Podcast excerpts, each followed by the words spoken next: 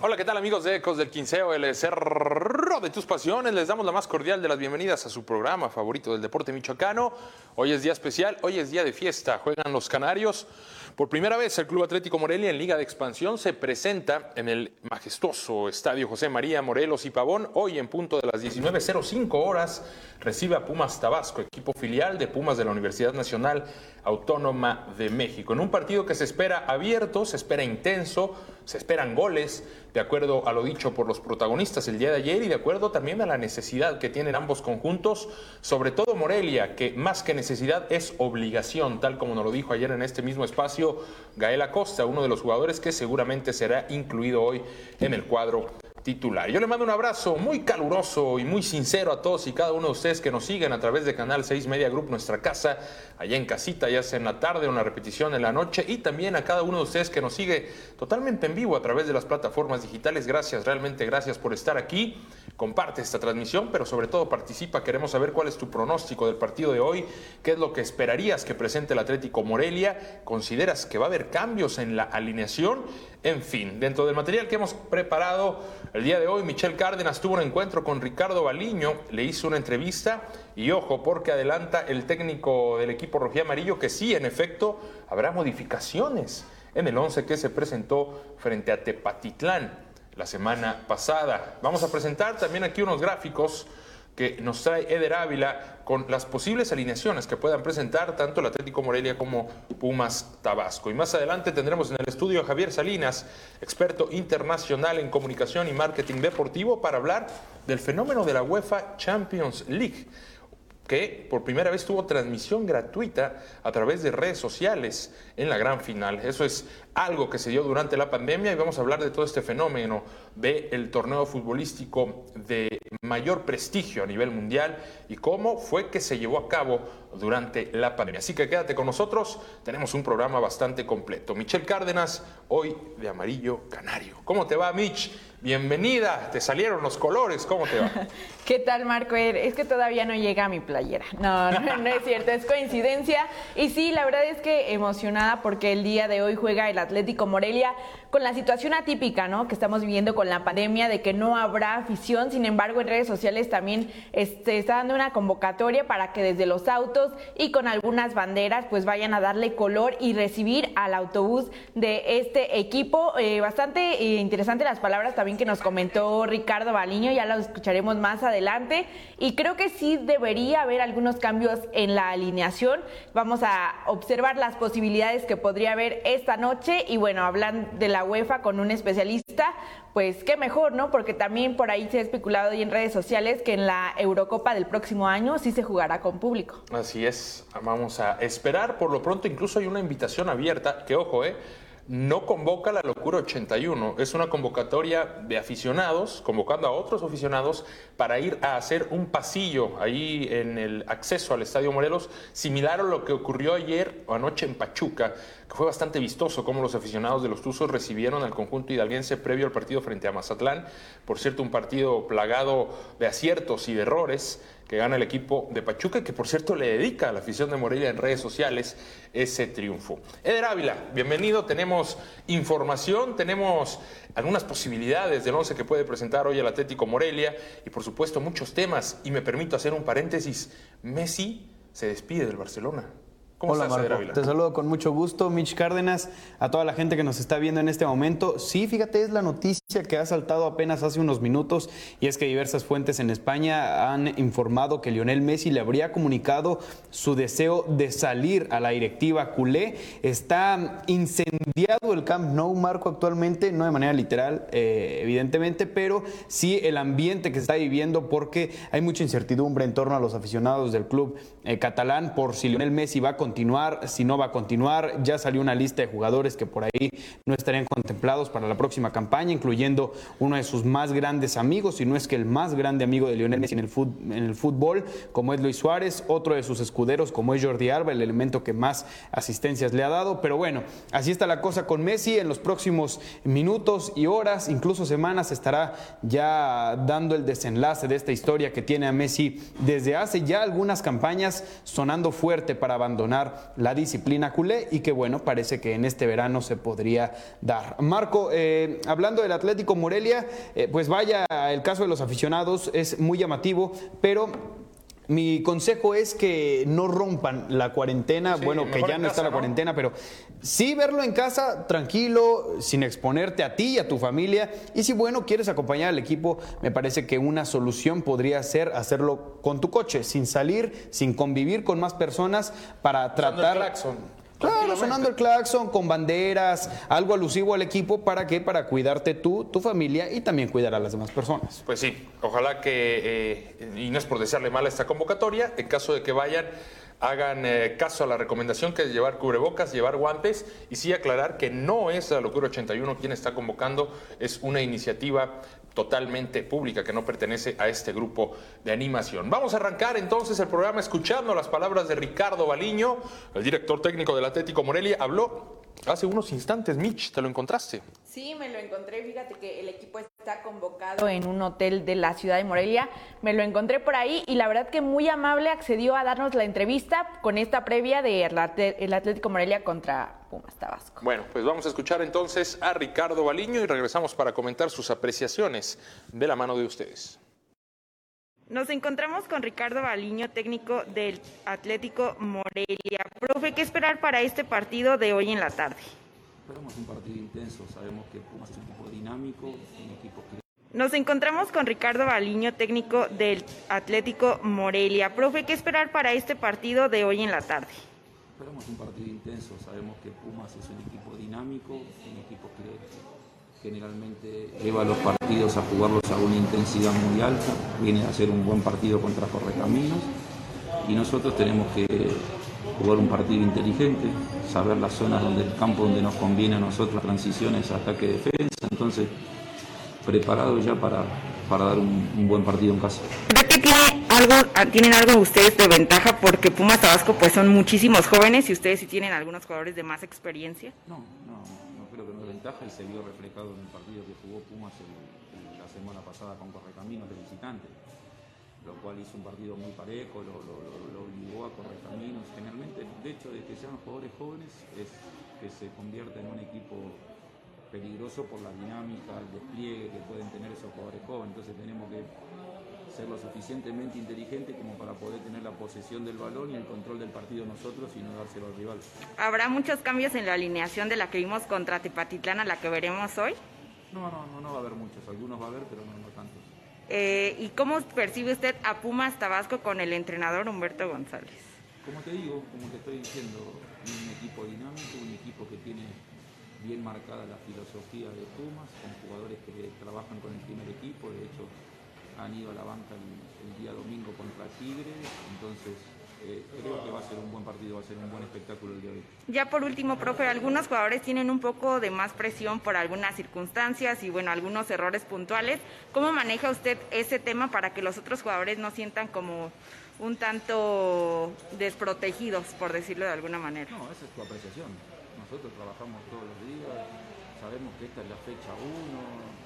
La presión la tienen todos los partidos porque tenemos que siempre salir a ganar y a proponer. Después el resto corre más por lo que se habla, por lo que se dice, por lo que...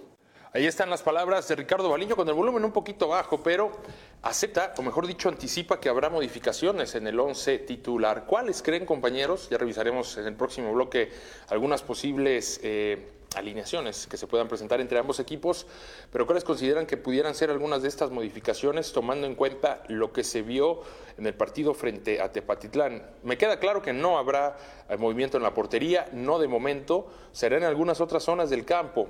Yo particularmente pienso que podría integrarse la dupla entre Gustavo Ramírez y Eduardo Pérez.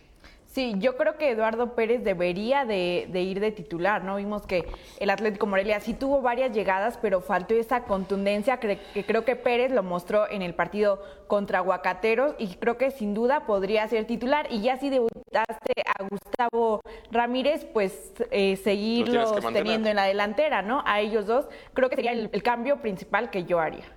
Y de entrada, a decir verdad, yo no, a pesar de que el profe sí lo ha dicho, yo no espero que revolucione el 11, ¿eh? y, y, me parece que sería quizá un error que lo revolucionara porque el equipo en sí no se vio tan mal hay que decirlo, sí fueron muchos factores los que estuvieron jugando en contra de ambos equipos. Para empezar, el caso del clima. Más allá de ello, me parece que el equipo tiene que tener un funcionamiento y no por un mal partido a medias vas a quemar a los elementos que alineaste como titulares el anterior partido. Yo haría pocas modificaciones, evidentemente el que decide es el profe, pero no creo que veamos un cuadro completamente revolucionado que, de lo que nos mostró hace casi ya ocho días, el día de mañana. Entonces, yo sí considero que habrá modificaciones, sobre todo en la parte alta. En el medio campo no creo que lo toque tanto el profe. También habrá que poner atención en el tema de la defensa. ¿eh? No sé si lo Esbor eh, se vaya a mantener como titular, pero analizamos. No, no lo va a sentar. No, y menos si es el capitán. Bueno, es que para el partido que dio lo Esbor, por eh, Y también se tendría que ir a sentar a Arana, ¿no? Y todos. O sea,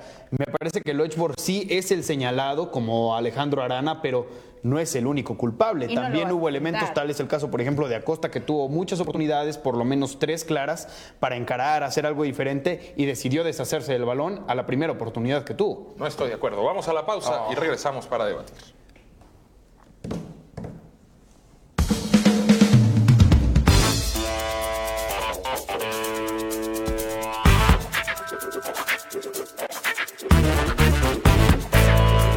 Recopilar todas las voces,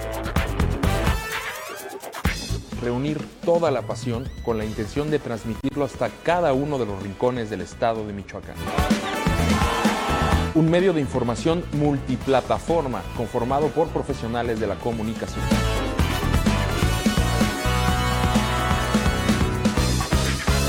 Somos un equipo conformado por fotógrafos, reporteros, escritores, editores y camarógrafos. En Facebook, nuestros alcances están cerca de los 500 mil usuarios mensuales, sin invertir un solo peso, totalmente orgánico, colocándonos como uno de los medios de comunicación deportivos más importantes del estado de Michoacán. Así es, eso es Ecos del Quinceo, el cerro de tus pasiones.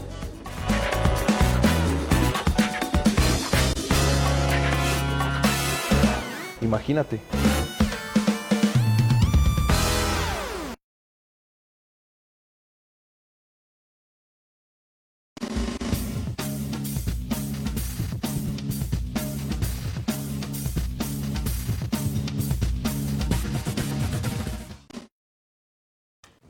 Gracias por continuar con nosotros. Tenemos comentarios de la gente. Nos dice Roy SB, deberías de jalarte a Ecos, a Ubaldo Garibay. Un abrazo para mi amigo Ubaldo Garibay. Donde quiera que estés, amigo, te mando un gran abrazo, un gran profesional. Ricardo Reyes, saludos. De la misma manera para ti. Juan Luis Leal nos da su pronóstico y nos dice, hoy gana el Canario 2 a 0 con goles de Eduardo Pérez. Ahí está el pronóstico de Juan Luis Leal. Ángel Rivera, muchas gracias por tu saludo. Un abrazo hasta la perla del Cupatizio. Por cierto, mañana tendremos entrevista con Fermín González, director técnico del nuevo proyecto de Aguacateros Club Deportivo Uruapan Femenil, que por cierto anunció la incorporación de María Guadalupe Cruzaley. Sí, Nosotros nada más el fin de semana, ¿no? O sea, qué bien, qué manera de presentarse por parte de las aguacateras. Mañana tendremos a fondo la información de este proyecto, dónde va a jugar, en qué liga, cómo se está armando, en fin, nos parece muy interesante. Axel Morales, sobrino, ¿cómo le va? Yo considero que se debería cambiar al portero Arana y ver qué traen los demás porteros y también que se muestren los otros. Hablamos del caso del Rifle Núñez y de Huerta. Jaime Huerta nos dice que está muy triste y que nada importa porque Messi se nos va. Dios santo, imagínense los fans del Barcelona. ¿Cuántos años lleva Messi en el Barça? ¿15? Uf. Toda su vida. Toda su vida. Toda su trayectoria. ha sido el único club que ha vestido de manera profesional. Iván Cortés Qué buena pregunta nos hace Iván Cortés y ahorita lo vamos a comentar. ¿Qué es lo que sucede con los chicos de visorías? Uriem Castrejón, César Quirós, Diego López y Rigoberto García. Tenemos información, enseguida se las digo. José Luis Rodríguez Recendis, esperamos un buen partido, pero que también hay que tener en claro que todavía falta acoplamiento y trabajo para que se llegue al nivel deseado. Por supuesto que sí. Miguel Ávila, ¿lo conoces, Eder? Sí, sí, sí, claro. Es mi primo, lo saludo con mucho gusto. Muchas gracias, muchas gracias. Coincido, coincido, mi querido Miguel. José Ángel, saludos desde Tijuana, un abrazo hasta Tijuana, tierra fronteriza. Si se topa por ahí a Pablo Guede, dígale que lo extrañamos. Juan García, saludos desde California con todo el apoyo a nuestro Atlético Morelia. Por cierto, toda la gente que está en Estados Unidos hoy podrá seguir el partido en vivo a través de la señal de YouTube de Marca Claro. No sé si TUDN USA lo vaya a dar. Marca Claro en YouTube sí lo va a poner, así que usted se puede incorporar a esa señal para ver el encuentro totalmente en vivo. Marco Villegas también nos saluda desde Anaheim, California. Muy buen programa, nos dice muchas gracias. Hoy gana el Canario. Nefta Carrasco, saludos desde Morelia. Bueno, antes de ir a las posibles alineaciones que se pueden presentar hoy en el campo de juego, eh, les comento rápido sobre los chicos de visorías. Hay un tema por ahí. Si bien están entrenando con el Atlético Morelia, todo parece indicar que estos chicos van a terminar jugando con Aguacateros Club Deportivo Uruapan en la temporada. Es la información que tenemos, que al parecer eh, eh, van a terminar jugando con Club Deportivo Uruapan en Liga Premier sobre todo Uriem Castrejón, Diego López y Regoberto García. No sé si César Quirós, porque César Quirós viene de ese equipo y no le veo ningún caso que lo hayan aceptado, que lo hayan involucrado, que esté entrenando con el Atlético Morelia, para que a la hora de la verdad le vayan a decir, bueno, pues sí entrenas acá, pero juegas allá. En el caso de los otros tres chicos, Diego López, Uriem Castrejón y Rigoberto García, esto es lo que parece que va a terminar sucediendo. E incluso se están poniendo de acuerdo qué equipo va a pagar el sueldo, si el Atlético Morelia o Aguacateros Club Deportivo Uruapan, lo cual me parece, eh, sin afán de poner alguna etiqueta negativa, pero eh, que no, vaya, si son chicos que terminas eh, incorporando en tus visorías y al final de cuentas no les vas a dar la posibilidad, bueno, pues ¿para qué hiciste visorías? ¿no? Simple y sencillamente es el tema, mañana lo tocamos con mayor profundidad, pero al parecer eso es lo que va a con esos jugadores que fueron elegidos por la visoría, que se nos vendió la idea de que se iban a incorporar al Atlético Morelia y al final de cuentas sí entrenan con el equipo moreliano, pero terminarán jugando cada fin de semana en Liga Premier con Aguacateros Club Deportivo Uruapan. Vaya tema, ¿no? Sí, no, la verdad es que creo que todos nos esperábamos pues ver a estos chicos, ¿no? Que tienen alma michoacana jugar con el Atlético Morelia y el hecho de que los hayan, eh, eh, ahora sí que aceptado en el Atlético Morelia y que no jueguen con él, sí se me hace una irregularidad, ¿no? Entonces, ¿para qué los ilusionaste de cierta manera? También puede ser una especie de más fogueo para ellos. Sí. Pero foguealos con, lo, con tu equipo. Pero al final de cuentas vienen, a hacer, vienen a hacer visorías a un equipo, los aceptas y y van a terminar jugando en una categoría Oye, Pero ¿cuántas de las veces no nos topamos con casos de jugadores que son fichados por algún equipo, sobre todo los grandes, y terminan mandándolo a un equipo inferior, claro, una filial, en este caso Aguacateros no es filial como tal, pero sí hay una relación muy cercana. Claro, o un equipo incluso que esté peleando en la parte baja de la tabla, tratando de salvarse del descenso, del ascenso. Pasa mucho en España, por ejemplo, en donde los clubes como Real Madrid, Barcelona, Atlético de Madrid terminan mandando a sus jugadores que todavía no están completamente bien fogueados a otras eh, categorías a jugar con la sub-17, jugar con la sub-20 o en todo caso también a préstamo sin opción a compra con algún otro equipo que esté en la parte baja de la tabla y que le dé oportunidad evidentemente de jugar a un juvenil que no tendría la oportunidad de jugar como titular en un equipo de mayor peso como es el caso del Atlético Morelia como titular. ¿Y quién debería pagarles, no? El Atlético Morelia. Oye, perteneces a, esa institución porque les va a pagar. No, no, no, no, Bueno, en, el, en, estos casos que menciono, normalmente siempre sucede que eh, o bien dividen sueldos o el equipo es el, otro el que se termina haciendo cargo del salario. O sea, no, no, no, no está, no está tan, tan alejado de la realidad, me parece. Pero que no haya cumplido con las expectativas que se tenía de ellos, eso sí es un hecho. ¿eh? Pero eh, lo cierto es que falta claridad, ¿no? claro, eso sí. El club podría meter un comunicado dando a conocer cuál es la situación de estos claro, chicos. Claro, claro. Porque incluso hasta José Luis Higuera lo comentó en algún momento en su cuenta de Twitter, ¿no? Estos son los hombres, estos son los jugadores que el equipo ha elegido a través de las visorías. Y lo más conveniente, o lo más claro en este caso es, pues que se especifique. ¿Fueron registrados? ¿No fueron registrados? ¿Van a jugar con Morelia? ¿Solo van a entrenar con Morelia? ¿Pero van a jugar con Urapan? En fin, y nos dejamos de especulaciones al final de cuentas. Vamos ahora a revisar un poco las posibles alineaciones, las variantes que puede presentar el día de hoy el señor Ricardo Baliño, director técnico del Atlético Morelia, y también el posible 11 de Pumas Tabasco, un equipo muy joven, muy ligero, muy rápido, muy dinámico y sobre todo muy motivado por la posibilidad abierta que tienen de jugar el próximo fin de semana con Club Universidad Nacional Autónoma de México. Ahí revisamos precisamente el posible 11 del Atlético Morelia. En la portería... Arana. Y es que volvemos a lo mismo, ¿no? Creo que ese es muy difícil de quitar o cambiar en esta posición. Bueno, el día de hoy seguramente jugará. Le van a dar el espaldarazo. En la defensa central, ahí vemos eh, a los mismos hombres acomodados de forma diferente. En la central está Loesh y Ledesma, Zurita es lateral por derecha, Vega lateral por izquierda. Yo ahí quitaría a Loeshbor, ¿eh? Yo le daría posibilidad a Eduardo González. Marco Malvido no es director técnico, pero eso haría.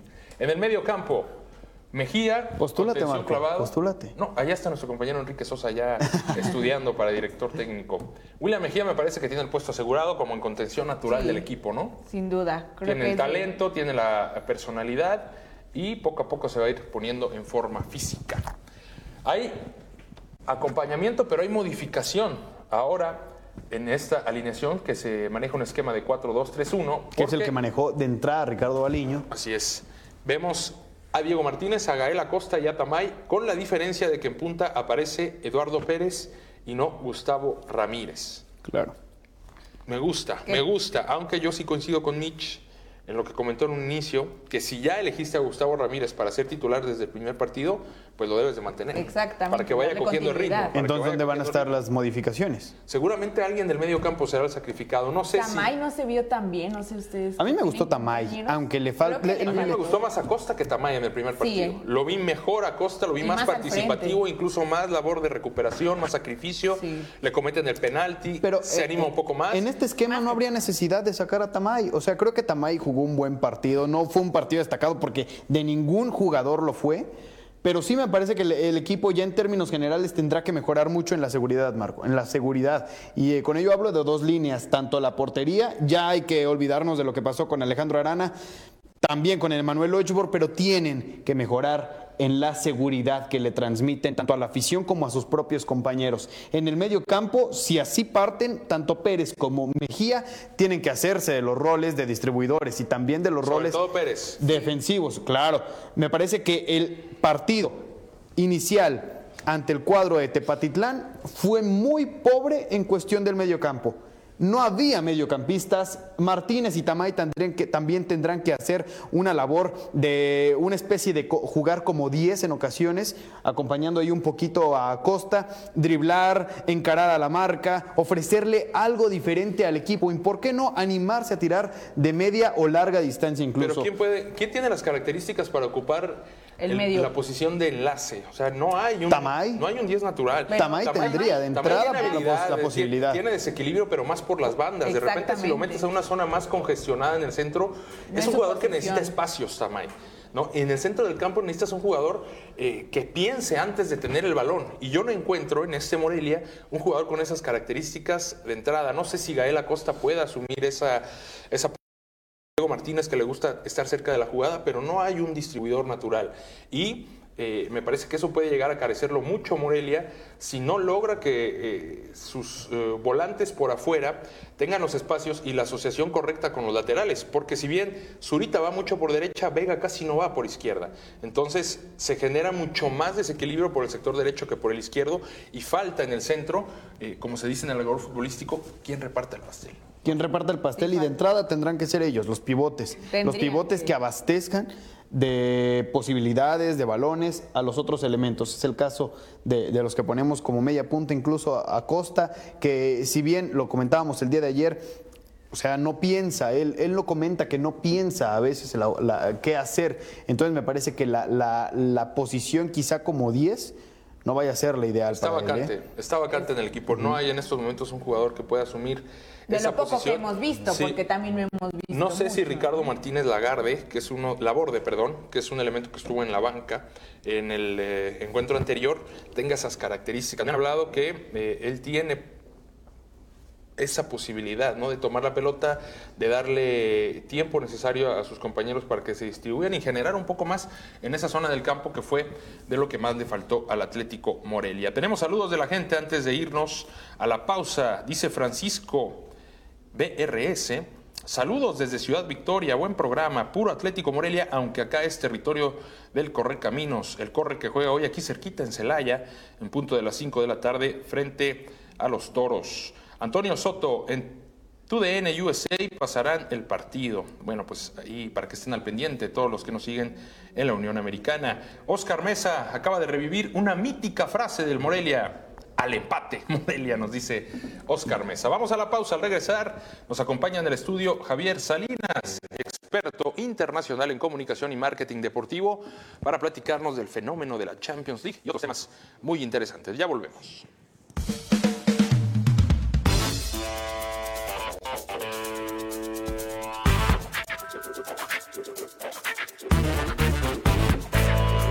recopilar todas las voces, reunir toda la pasión con la intención de transmitirlo hasta cada uno de los rincones del estado de Michoacán. Un medio de información multiplataforma conformado por profesionales de la comunicación.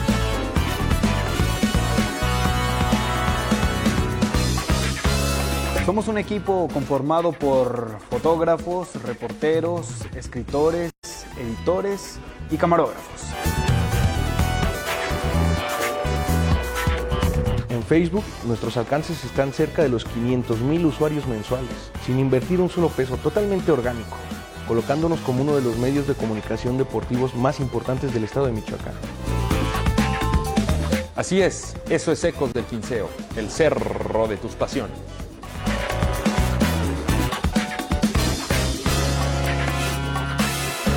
Imagínate.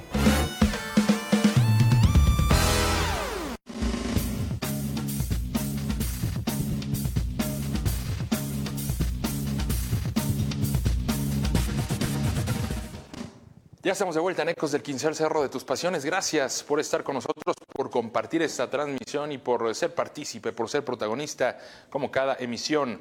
Anoche, por cierto, estrenamos el programa Ecos en Expansión, cada lunes a través de YouTube en punto de las 10.30, un programa dedicado al conocimiento general de la Liga Expansión, a todos los equipos, a los jugadores, para que usted sepa el entorno en el cual está el Atlético Morelia en estos momentos. Gracias a quienes acompañaron y los invito para que estén ahí presentes el próximo lunes. Yo le doy la bienvenida en estos momentos a esta mesa de análisis a un experto en la materia de comunicación y marketing deportivo, experto internacional. Estamos hablando de Javier Salinas quien nos acompaña para platicar de diversos temas en el escenario nacional e internacional. Javier, ¿cómo estás? Muy buenas tardes, bienvenido de vuelta. Mi querido Marco. Te veo muy contento. Muy contento, la verdad es que van saliendo muy bien las cosas. Una disculpa estas dos semanas que no pude venir, pero justamente andábamos con temas de fútbol, tanto en el extranjero, que ya pudimos volver a viajar, como en, el, interior del país. En, en, varios equipos ahí va creciendo el, tema del fútbol. Entonces, pero bueno, ya estamos aquí otra vez en, la ciudad. Para ya arrancó la Liga Expansión. ¿Cómo viste este tema de eh, el acomodo en las eh, transmisiones de televisión? Un día va por una cadena, otro día va por otra cadena. ¿Qué te parece este tema? Pues mira, eh, estuve muy cerca de una empresa que se ofertó por los derechos de transmisión de la Liga Expansión. al final sabíamos que iba a pasar lo que sucedió, que las televisoras grandes se iban a quedar con los derechos. Aquí lo importante es que realmente no, no solamente sea un pasar los juegos, pasarlos, ¿no? Sino que haya verdaderamente una intención de adoptarla, eh, de de verdad hacerse suya esta liga de expansión. Que no sea pasajero. Que no sea pasajero y eh, crecerla. A todos nos conviene que crezca. medios de comunicación, patrocinadores a la federación, a la Liga MX, nos conviene que crezca la Liga de Expansión, pero la Liga de Expansión nada más se la aventamos a los equipos. Ustedes tienen que crecer. A la Liga MX, pues tú eres el que también debes de... Y ya, ¿no? La verdad es que tiene que ser un, tema eh, transversal de que todas las partes cooperen para que la Liga de Expansión crezca. Si no, va a volver a pasar lo mismo. Cuando se vuelva a abrir el ascenso, los equipos no van a estar económicamente sólidos para poder ascender. Olvídate del nivel de juego, eso es, esa parte. Esa parte y no, no, eso da igual. Eh, el tema fundamental es que sean eh, franquicias económicamente sustentables para poder estar en el máximo circuito porque el asunto no siempre se triplica el presupuesto inmediatamente. Entonces, qué bueno que lo están pasando cadenas importantes eh, a nivel este, nacional e internacional, pero si no las adoptan, si no le ponen atención que ese es el principal pedido de todos. ¿Por qué? Porque los ratings están abajo. Sí.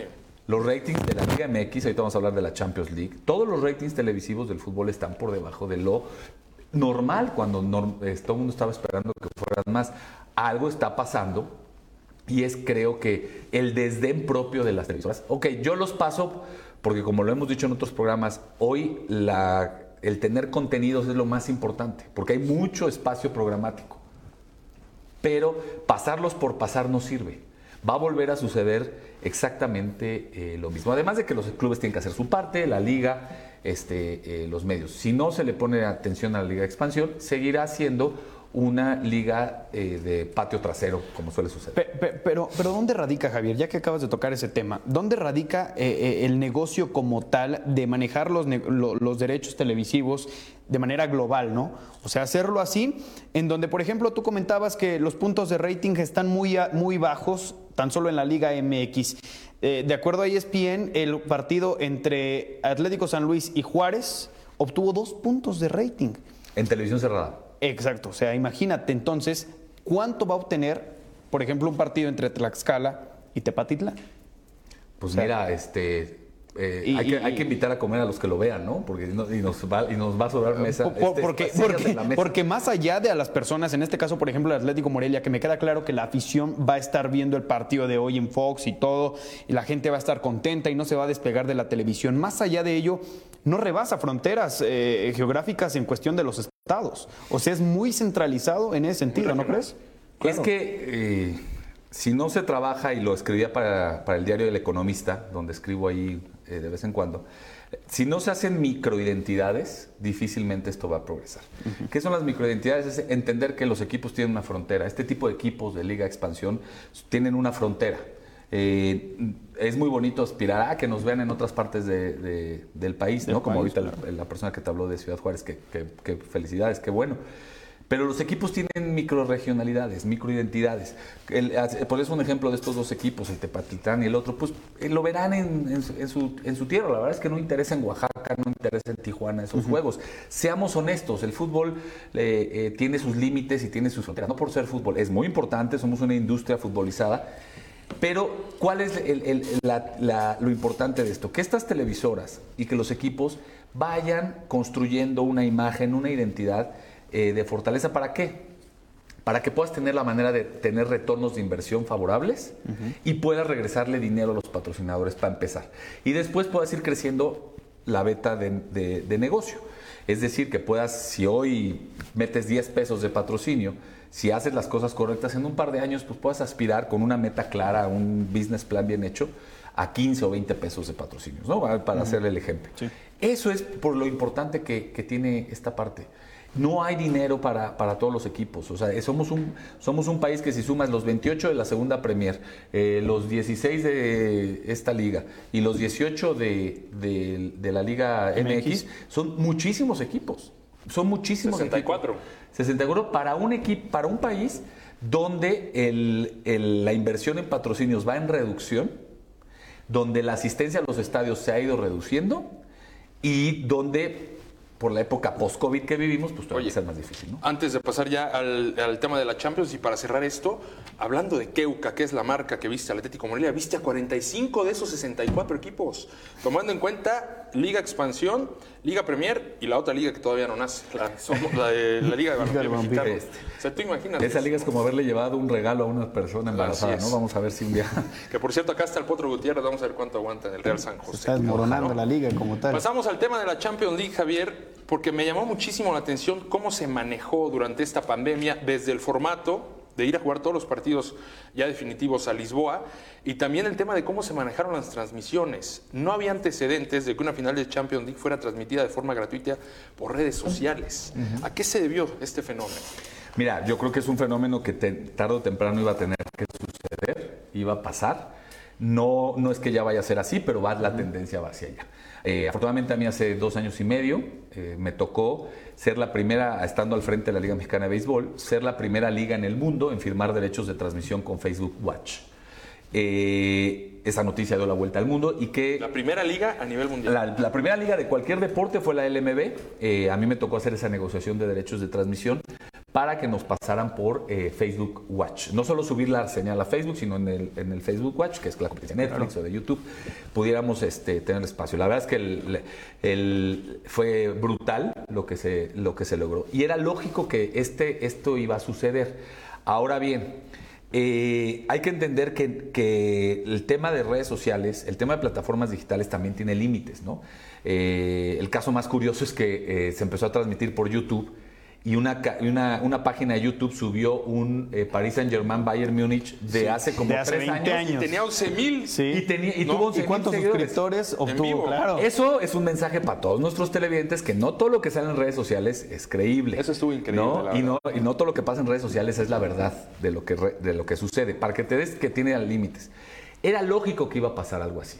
Eh, lo que se estima de que de, personas en México que vieron el juego a través de redes sociales llegó a 250 mil personas. La verdad es que todavía no es un número así como para impresionar a nadie, pero realmente además la, final de la Champions estuvo muy por debajo de, lo que se esperaba, de aquella final del Real Madrid del, 2014, donde hubo casi, llegó a, en México a 3.5 eh, millones de, telespectadores. Yo creo que eh, los números los tienen muy guardados porque no han podido salir. En, los pasillos del negocio deportivo se comenta que no han de haber llegado ni a los 2.5 millones en total de personas, que la verdad para una final de Champions con dos equipos, y no los más populares, pues bastante reconocidos, con figuras internacionales, creo que es muy por debajo. Entonces era lógico que iba a pasar esto de las redes sociales en algún punto, que los derechos de transmisión iban para allá. Pero también tienen ¿Pero no pierden las grandes cadenas al compartir? No, porque fíjate que todavía hay de hábitos. Eh, acuérdate que el consumidor es una persona de hábitos. Todavía eh, ir a un restaurante, todavía ver eh, el, juego en tu televisión con los narradores conocidos, todavía esta generación, incluida los millennials, está muy habituada. Va a ser un proceso donde termine de desprenderse. Sí hay una afectación donde sabemos que para la televisión tradicional que conocemos, los últimos reductos de su, de su imperio, de lo que era su imperio de la televisión, son los eventos en vivo. Entonces, obviamente, estos temas en vivo sí les afectan, ¿no? Sí, les empieza a quitar cierto nivel de mercado. Ahora, eh, regresamos a lo mismo. ¿Qué tiene a favor la televisión? La credibilidad, ¿no? El ejemplo del partido este en YouTube. Eh, los narradores eh, tiene esa parte. El expertise de una, de una transmisión. ¿Qué va a pasar? La cobertura, ¿no? La cobertura en general. Y la verdad es que yo afortunadamente tuve esta experiencia de, transmitir los juegos en Facebook del LMB, ser la primera liga en el mundo, incluso teníamos muy de cerca a la gente de Facebook analizando cómo se comportaba el, consumidor de este contenido. Y es muy difícil que la gente pase en su tablet o en su eh, smartphone en más de 15 minutos. Totalmente eso, también, eso, también, cambia. Y luchas contra otra cosa, que son los megas de tu plan. Claro. Y para que la, gente le damos más datos para que forme su juicio, en México el 80% de las personas tiene su en pospago, eh, es decir, eh, en prepago, perdón, es decir, lo tienen que pagar antes y la mayoría son en el OXXO, las famosas recargas de 25, 50 pesos. Entonces tú, tú abres tu celular y quieres meter el partido, así se te van los megas. Entonces tampoco es una cosa que vaya, cuando vaya abaratándose el servicio de telefonía de celular, como le conocíamos, de smartphones, y vayan bajando el costo de los megas, ahí podría empezar a ver. Pero todavía, todavía cuelga un poquito para eso. También la señal, tienes que tener la 4G, si, si no empieza, te empieza a trabar. O sea, todavía hay muchas eh, vertientes, ¿no? Obviamente en, este, eh, en esta vorágine del marketing deportivo y los negocios, y yo veo en LinkedIn y en redes sociales empiezan a opinar que ya llegó el futuro. No, porque la verdad todavía le, le falta, va, a estar ahí, pero todavía le falta un poco de maduración eso. Y seguramente mucho tuvo que ver el contexto actual. No sé si no hubiera existido la pandemia, si esta final se hubiera transmitido de esta manera. Eh, además, esa es creo que una muy buena observación, Marco. Este, eh, es, como, como iniciaste el comentario, esto es, un mundo inédito, ¿no?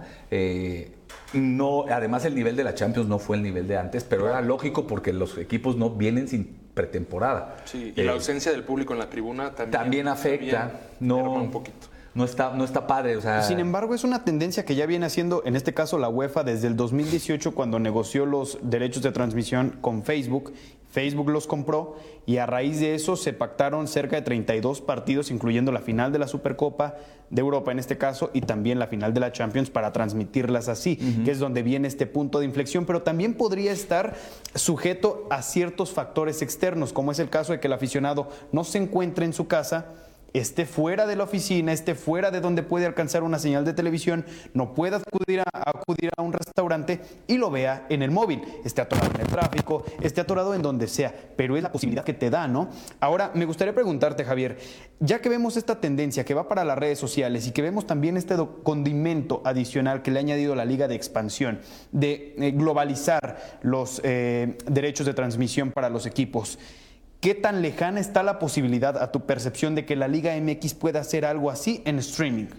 ¿Te parece si nos contestas después de la pausa? Sí, claro. Vamos a la pausa. Estás en Ecos del Quinceno, una charla muy rica sobre las posibilidades de transmisión, lo que vimos en la UEFA Champions League y de qué manera se puede trasladar esto a México con un experto en la materia, Javier Salinas. Ya volvemos.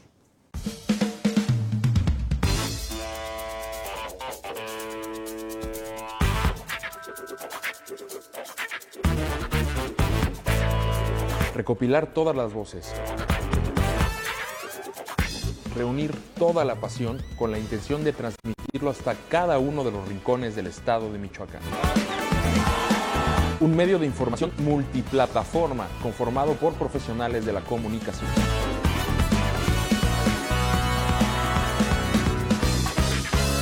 Somos un equipo conformado por fotógrafos, reporteros, escritores, editores y camarógrafos. En Facebook, nuestros alcances están cerca de los 500 mil usuarios mensuales, sin invertir un solo peso, totalmente orgánico, colocándonos como uno de los medios de comunicación deportivos más importantes del estado de Michoacán. Así es, eso es Ecos del Quinceo, el cerro de tus pasiones.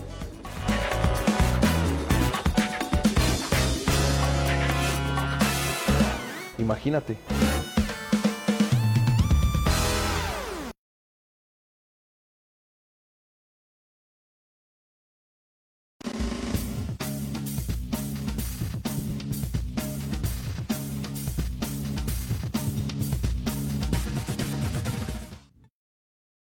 De regreso en Ecos del Quinceo, Cerro de tus Pasiones. Gracias por continuar con nosotros. Eder Ávila hacía una pregunta muy interesante. ¿En qué momento, qué tan lejano, qué tan cercano está la posibilidad de realizar partidos vía streaming en directo en la Liga MX, en la Liga Expansión MX, Javier?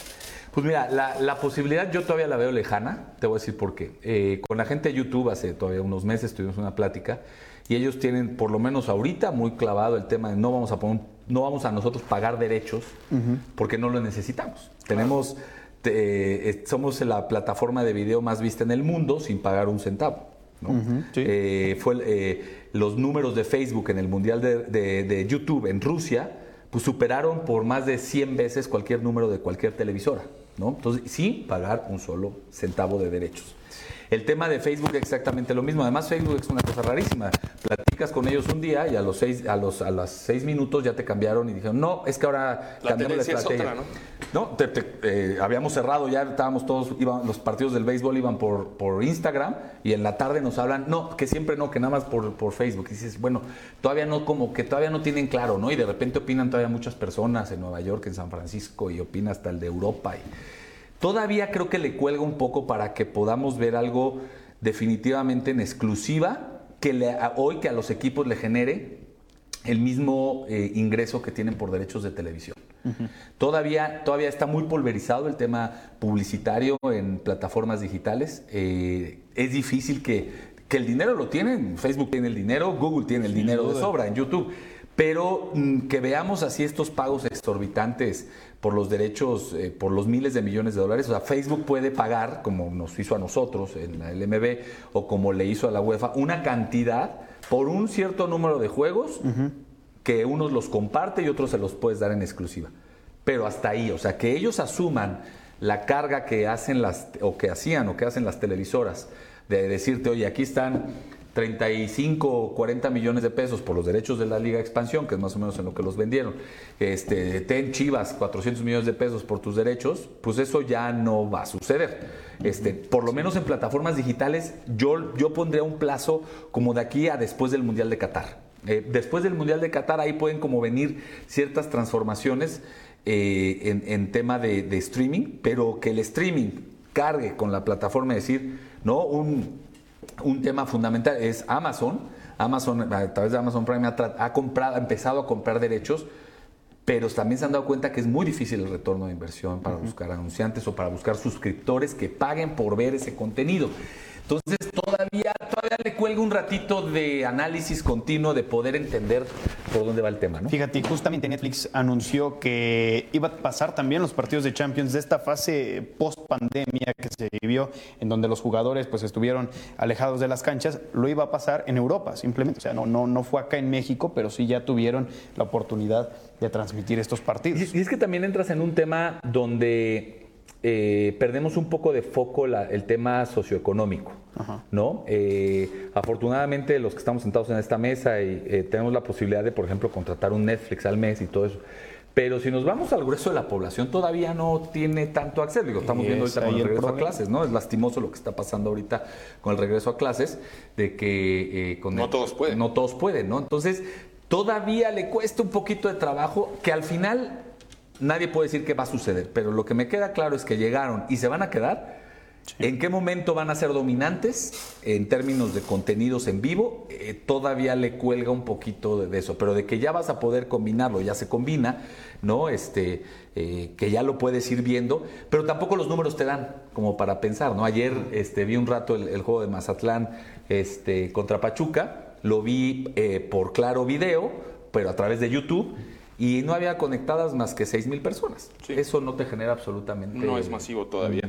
Oye, Javier, para cerrar, te quiero preguntar sobre un tema que no teníamos en el guion, que ha trascendido mucho hoy, que es eh, la aparente despedida de Messi del Barcelona. Y, te lo quiero preguntar bajo el siguiente enfoque. Se habla de 700 millones de dólares la cláusula de Messi.